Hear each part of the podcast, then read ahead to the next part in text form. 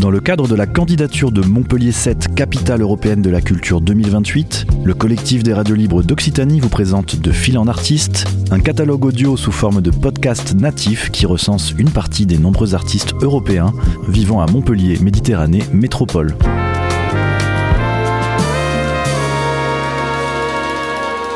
Un projet proposé et réalisé par Radio Clapas, Divergence FM et Radio Campus Montpellier. Je suis originaire de la Belgique et du côté flamand, euh, plus précisément Anvers. Et euh, donc j'ai passé une grande partie de ma vie, disons 45 ans, euh, du côté flamand, même si j'ai beaucoup voyagé entre-temps.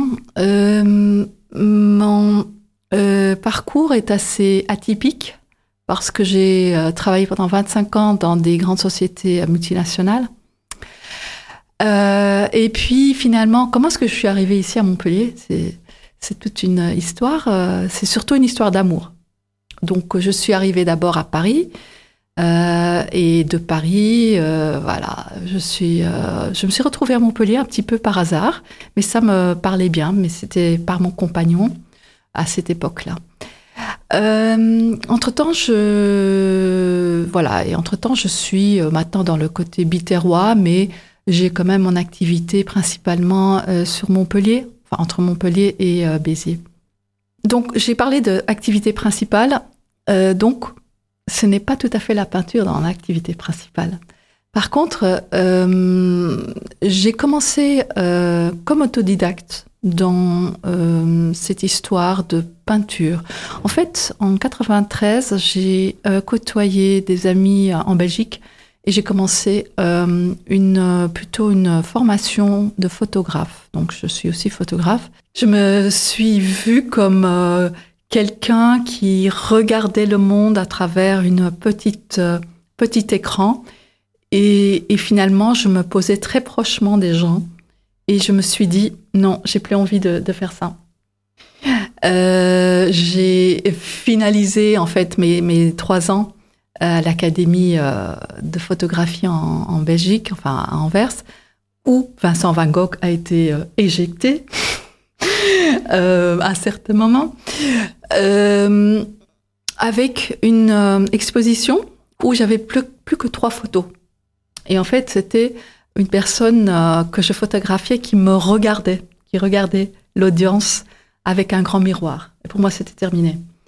Et euh, là, j'ai quand même eu envie de continuer mon expression artistique, qui, à côté de ma vie professionnelle, euh, avait envie de se nourrir, parce que c'était quand même un, grand stress dans cette vie professionnelle. J'avais envie de, me nourrir d'une autre façon.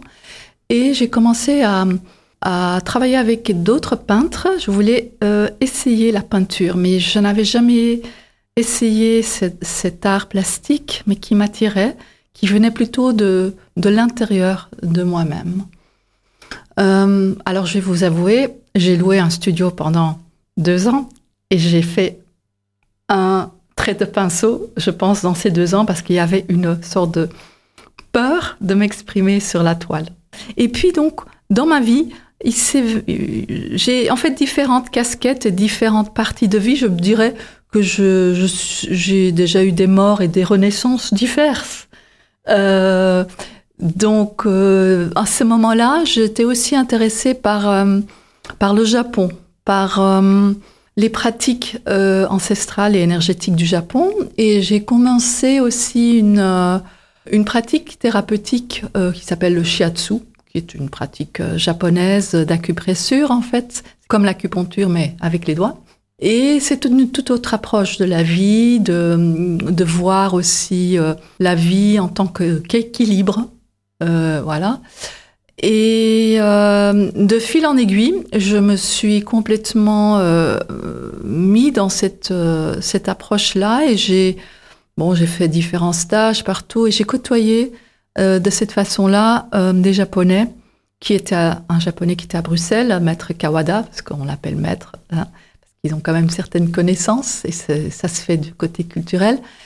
Voilà, de fil en aiguille, j'ai euh, aussi rencontré un autre maître qui était sur, qui venait de temps en temps en Belgique et qui était à Kishi, maître Kishi, et qui faisait une pratique assez intéressante d'un mouvement du corps, mouvement spontané, que je ne connaissais pas.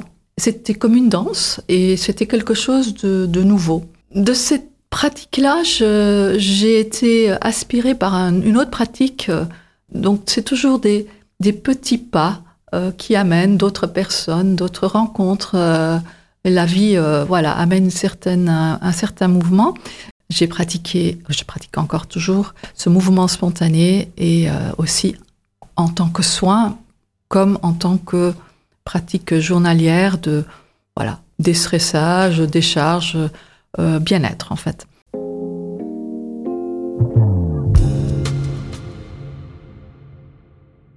La vie est un hasard tout le temps.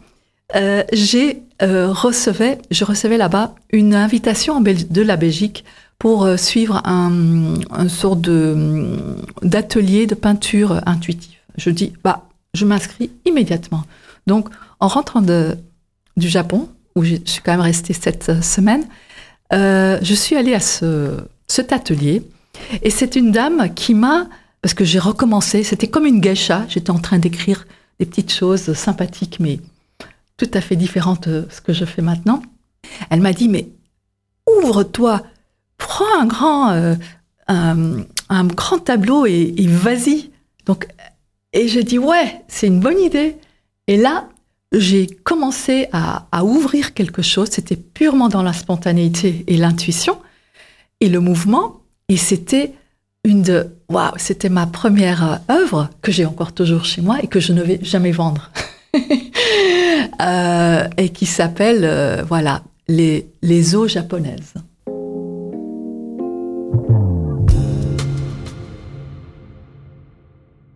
La base est toujours le Japon. Et aussi des artistes qui m'ont marqué, comme bien sûr notre artiste ici de Montpellier, enfin de Montpellier, de, plutôt de Rodez, hein, Pierre Soulage, euh, parce que je trouve, je retrouve beaucoup de choses euh, dans ma pratique plus loin, je dirais qui est plus dans la verticalité et l'horizontalité.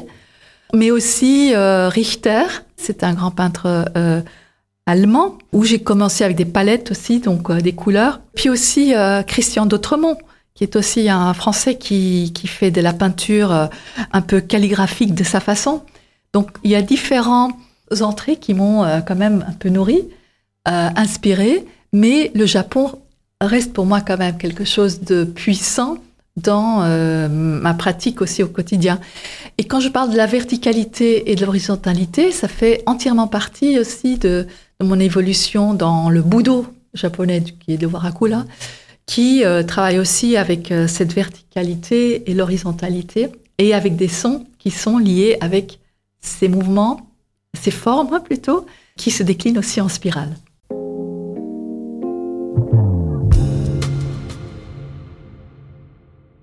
Montpellier m'a quand même bien, euh, me nourri encore toujours, mais m'a bien nourri avec ses magnifiques couleurs, euh, ces couleurs euh, célestes de nuages, jeux de nuages, sur les étangs, il y a, des, des, couleurs magnifiques euh, dans tous les, cycles des saisons, ce qui m'a amené à essayer un peu plus à nouveau autre chose. Euh, c'est un travail euh, avec de l'aquarelle sur papier. Or, donc c'est tout à fait nouveau. J'essaye. Je n'ai pas encore trop montré, mais je l'ai mis sur mon site aussi.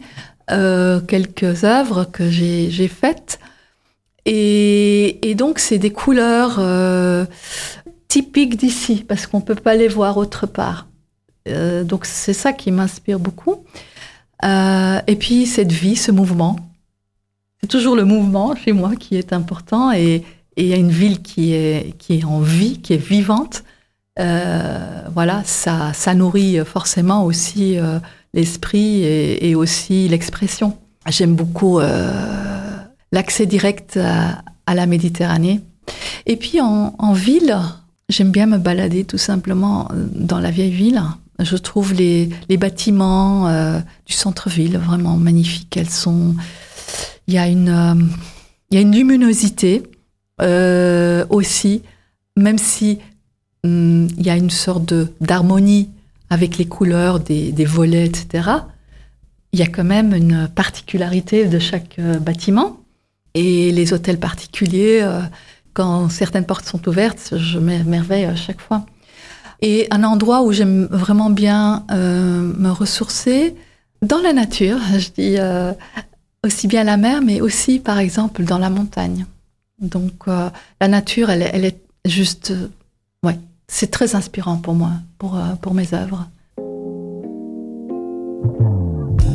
C'était De Fil en Artiste, une série de podcasts natifs proposés par le collectif des radios libres d'Occitanie dans le cadre de la candidature de Montpellier 7, capitale européenne de la culture 2028.